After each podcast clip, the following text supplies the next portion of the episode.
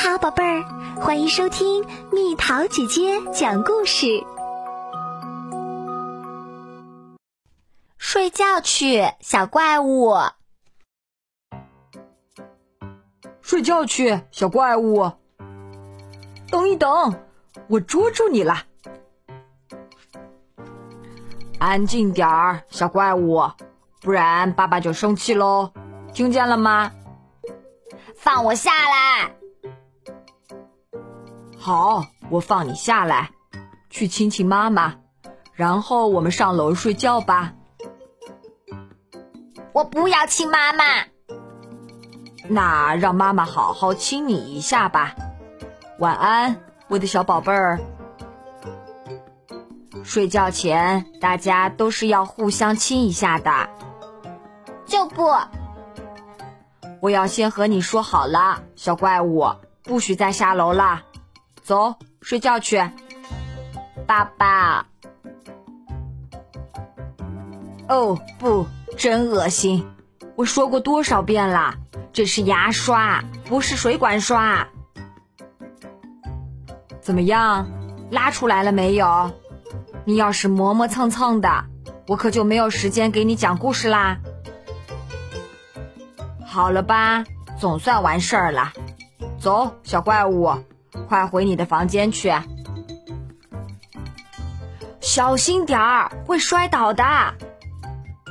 爬这么高去取书，还是这本啊？你怎么总是选这一本呢？今天晚上让爸爸来选，好吗？就不。哦，好吧。来，坐到爸爸怀里，安静点儿。讲完后，我们去睡觉觉。一天晚上，麦克斯穿上了一件狼外套，他犯了个错，接着又犯了一个错。好，讲完啦，上床吧，我亲爱的小怪物。哦，停下！我要生气啦！床是用来睡觉的。不是让你当蹦蹦床来跳的。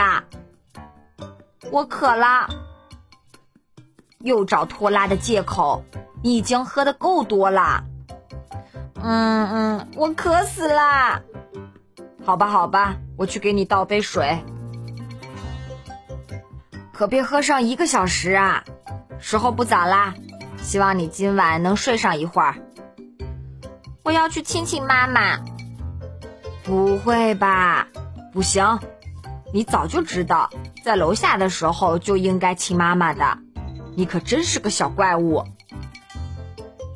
现在闭上眼睛，美美的睡上一觉，一觉睡到大天亮。晚安，我的小乖乖。晚安，怪物爸爸。